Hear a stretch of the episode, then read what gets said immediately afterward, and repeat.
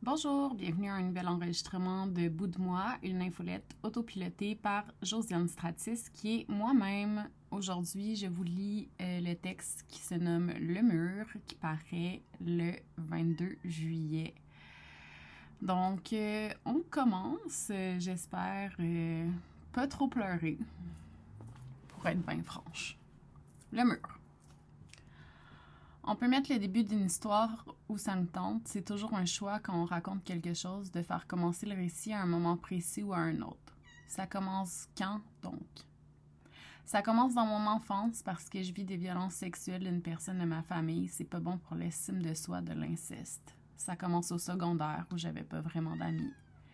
Ça commence avec avoir personne de son âge qui s'intéresse à soi aussi. Vous me direz que ça m'a permis de développer ma personnalité, je vous dirai que fuck off. Ça commence avec une agression sexuelle dans un party à ma fête de 17 ans, encore, pendant que je dors. Ça commence toujours quelque part, il y a toujours un début d'histoire. C'est tes parents qui sont violents, c'est ton père qui dit que tu es grosse quand tu pèses 100 livres sur 5 pieds. 7 pouces, c'est les profs qui rigolent de toi parce que c'est plus facile de faire son cool que de dire qu'une personne vit de l'intimidation. Ça commence avec faire de l'anxiété maladive qui t'amène à l'hôpital une fois par mois pendant ton enfance au complet.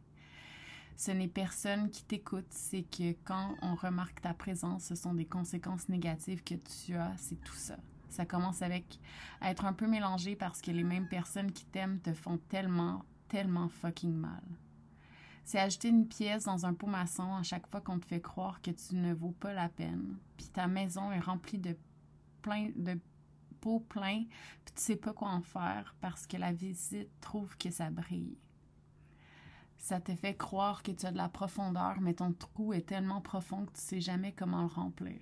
Ça commence avec grandir avec des règles qui font pas de sens alors que tu alors tu te fais des petits règlements pour que pour tout parce que tu aimes les cadres clairs, comme ça, tu manges pas la claque.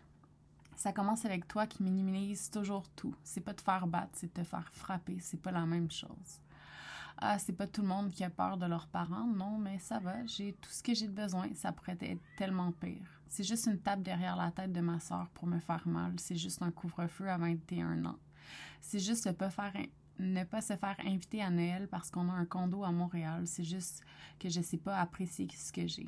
Ça commence avec se faire dire que c'est beau notre transparence quand ce n'est pas totalement ça que tu penses sincèrement. C'est normal que, parce que c'est ce que tu as vécu dans ton enfance. C'est comme quand je pensais qu'absolument toutes les filles avaient déjà frenché leur ami puis qu'on m'a dit non, que j'étais peut-être bi ou pansexuelle. Anyway, ça commence avec ce que vous voulez, une personne de ton stage qui te viole, ton site qui se fait vendre sans que tu aies rien deux fois. Ça commence avec avoir jamais lu les intentions de personne et de penser qu'on t'aime pour toi pour de vrai maintenant. Ça commence anyway.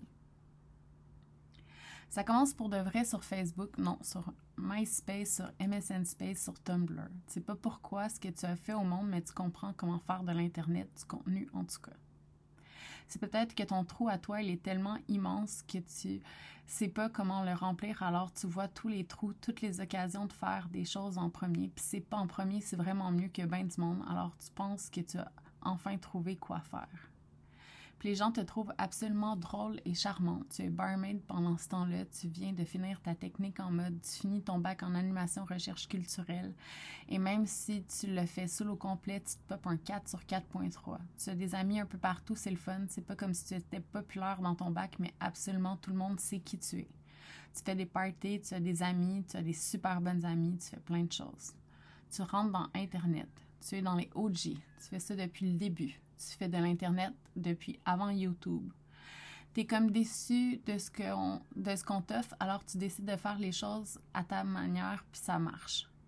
Tu demandes, c'est-tu bon si j'ai fait 20 000 visites pour mon premier mois à tes collègues blogueurs qui sont en tabarnak? Parce que oui, c'est excellent, mais c'est juste parce que tu étais un peu connu avant. Tu ne sauras jamais que c'est parce que tu as peut-être du talent. Ce sera toujours quelque chose qui explique tout. C'est ton origin story. Tout est là. Le chum, les amis cool, faire une maîtrise, comprendre comment ça marche, parler aux gens. C'est les références qui partent de Harry Potter à ton livre préféré qui est Anna de Louis Gauthier que personne connaît tant que ça. C'est faire la fête sur un fond triste, mais faire la fête quand même. C'est que tu sais pas faire la différence entre abus puis le reste. Tu sais même pas que t'es cute, tu t'haïs tellement. C'est l'habitude, c'est l'époque du DIY. Tu t'haïs bien tout seul. Puis tu haïs le monde aussi, fais pas semblant. Tu te laisses pas marcher sur les pieds, tu te chicanes. En fait, en public, ça te donne la force de te défendre, mais on te marche dessus comme si t'étais un tapis dans toutes les sphères de ta vie. Tu as tes peaux remplis de pièces, ça brille. Tu brilles un peu. Tu penses que c'est comme ça que tu vis de l'amour, que tu te fais dire merci d'exister. Plus ça avance, plus ça va vite. Le premier grand coup, coup d'éclat de ton site, c'est quand ta soeur parle de sa dépression. Tout le monde est comme bravo, merci d'en parler, ça va vite. Plus de 20 000 visites que tu fais, c'est, 250 000 visites par mois, c'est plus que des grosses affaires. Tu inventes des trucs par inventer, tu innoves. Plus de gens te suivent, plus de gens t'aiment, plus de gens te détestent, tu te détestes toujours autant. C'est comme si tu étais high quand tu travaillais. Like, like, like, on m'aime. 30 000 personnes ont lu mon dernier texte. OK, ça veut dire que je fais la bonne chose, que je dis la bonne chose. Quand tu fais ton site de maternité, les gens sont frus parce que ça fonctionne vraiment bien. Tu vis de ça. C'est pas beaucoup d'argent, mais quand même. Les gens veulent écrire pour toi, pour être en contact avec toi, puis tu t'es jamais senti spécial, fait que tu comprends pas. Il y a aussi des gens qui écrivent pour toi parce qu'ils te détestent et t'envient, tu les prends quand même. Tu navigues dans te faire dire bravo et recevoir des coups de pelle dans la face. La première fois qu'on va te dire de mourir, c'est quand tu étais au secondaire. Te le faire dire parce que tu as fait une mauvaise joke sur la ville de Québec, c'est de la poutine. If you know, you know, c'est une excellente phrase que je viens de faire là.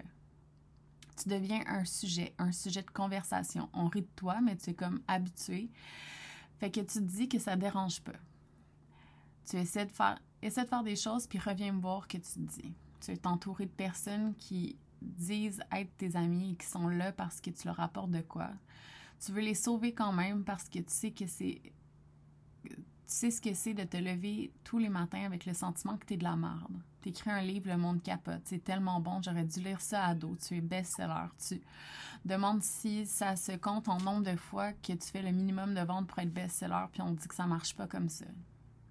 Ça fait plus ou moins six ans que tu fais ça de l'Internet, tu sais rien faire d'autre que tu penses.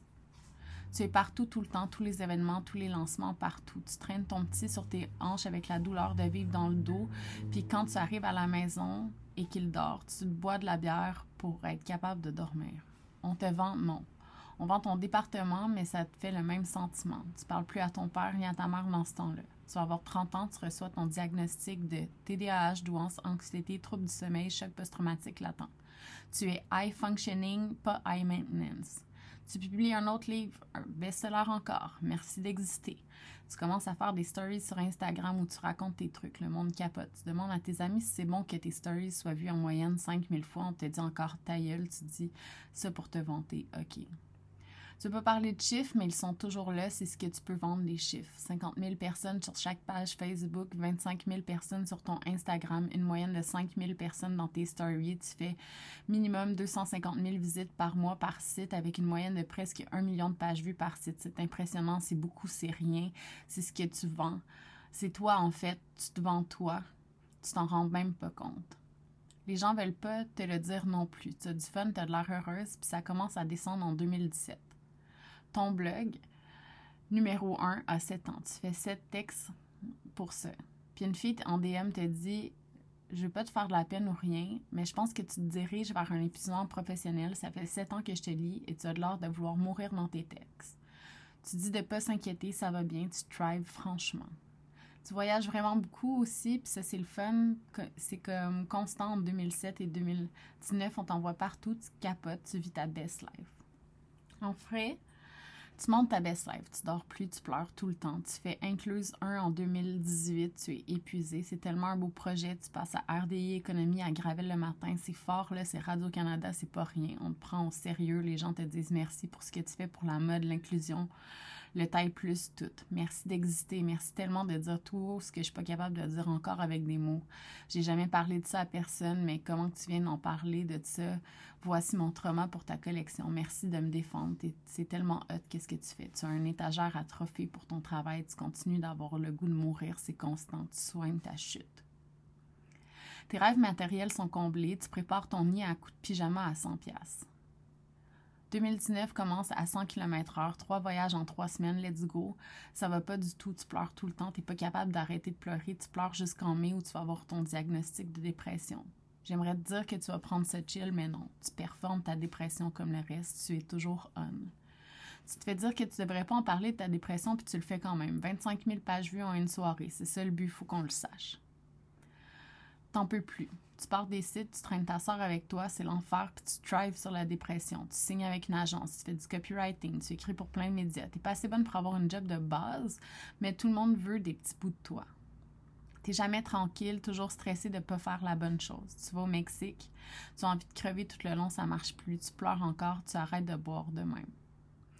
Tu vas à ton souper de 10 ans avec ton chum, même si Trois semaines avant, vous saviez plus si vous deviez rester ensemble. Il dort dans la pièce arrière depuis deux ans. Il dit qu'il dort mieux que, quand il est avec toi. Tu es seul avec ton kid dans ton leaking, c'est pas une question de confort ou de place. Tu le sais que vous vous aimez plus. Tu es quand même pas conne, tu es triste, tu es épuisé. Tu tombes dans les audiobooks. Puis quand tu dis tu tombes, c'est que tu en écoutes sans arrêt en faisant des choses sur le bord. 2020 commence. Tu te sens fatigué à partir de la mi-février. Tu pensais recoller ta famille avec un voyage au Japon, mais la COVID vient fuck le plan. Tu passes une semaine à Québec pour la relâche, tu reviens, tu as mal au sein. Tu dis à ton chum, j'ai mal au sein, je sais pas ce qui se passe. Tu décides d'aller chercher un test de grossesse. Tu demandes à la pharmacienne comment ça marche, la pilule abortive. Tu veux pas d'autres bébés, pas là, tu vas pas bien. Tu fais ton test, c'est positif. Tu as un stylet 10 ans fraîchement posé, alors tu dois faire une échographie d'urgence, voir il est où. C'est impossible d'avoir un rendez-vous, on est en lockdown, tu réussis à avoir une échographie, on voit rien. Tu te fais dire attends 10 jours et reviens. Tu reviens après 10 jours, ne sachant pas ce qui se passe dans ton utérus et on te dit de revenir dans une semaine. Il y a un cœur, mais c'est pas fort. Tu y retournes une semaine plus tard, on te dit qu'il n'y a plus de cœur. Tu te fais prescrire la pilule abortive, tu vas savoir comment ça se passe. Tes followers te demandent pourquoi tu as pris du poids, ça fait quelques semaines déjà. Tu aurais été à 12 semaines quand on t'annonce que non, finalement. Tu dis, je fais une fausse couche, s'il vous plaît, j'ai besoin d'être tranquille avec ma peine, écrivez-moi pas. Tu te réveilles de ta sieste, puis tu as 400 messages de Je sais que tu as dit non, mais moi, je vais te raconter ça. T'en peux plus de ça. Tu montes une boutique en ligne seconde main, puis tu fais plein de ventes, c'est fou raide pendant deux mois. Faut que tu sortes de chez toi, t'en peux plus de tout ça, d'être dans la maison, la peine de ton ex, comment il te regarde?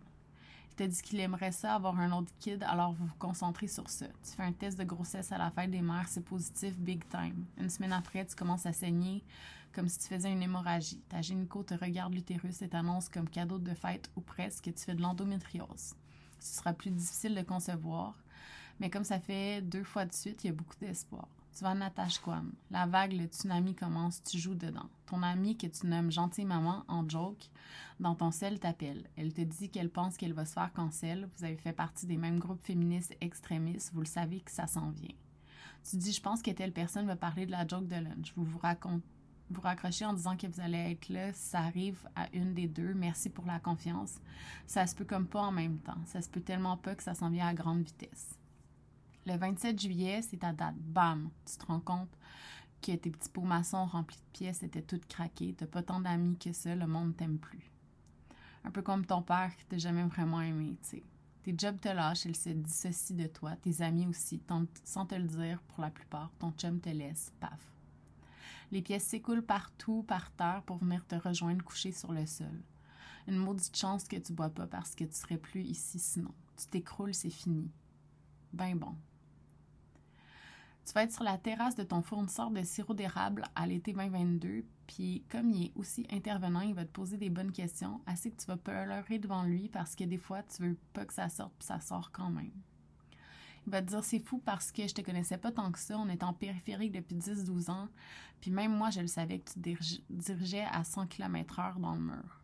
Tu vas lui dire que même si on te l'avait dit, tu l'aurais jamais été capable d'arrêter. Tu le sais parce que tu étais pogné là-dedans, dans le partage de tout, dans se marketer soi-même, se vendre, être en performance. Rester pour l'image, dans la performance, pas de pause sauf quand tu dors. Puis tu dors pas, tu le sais depuis tes 30 ans, c'est un problème, c'est un trouble. Tu vas écouter un podcast cette semaine-là, tu es trigger as fuck. Une fille de l'émission de The Hill va parler de sa vie de télé-réalité. Elle va dire qu'elle pouvait pas se euh, sauver c'est comme si elle avait toujours une caméra sur elle avec les attentes des gens. Tu vas tellement comprendre le fucking feeling de faire semblant d'être bien et d'être authentique pour pouvoir vivre de ton art. Puis tu sais, puis je veux juste te dire que ton mur, tu l'as pogné solide, oui. Mais tu vas le peinturer en rose, ton mur, en 2021. Puis je te jure que tu vas travailler tellement fort pour plus foncer dedans ce mur-là. Puis tu vas bien aller. Pas bien, bien. Juste fucking mieux. Tu vas travailler sur aide-toi, puis c'est tout. Mais tu adores encore la validation, puis tu vas te découvrir un praise kink. Mais ça, on s'en reparle. Alors, euh, voilà. j'ai réussi à pas pleurer. C'est quand même bon. Fait que... Merci pour l'écoute. Bye!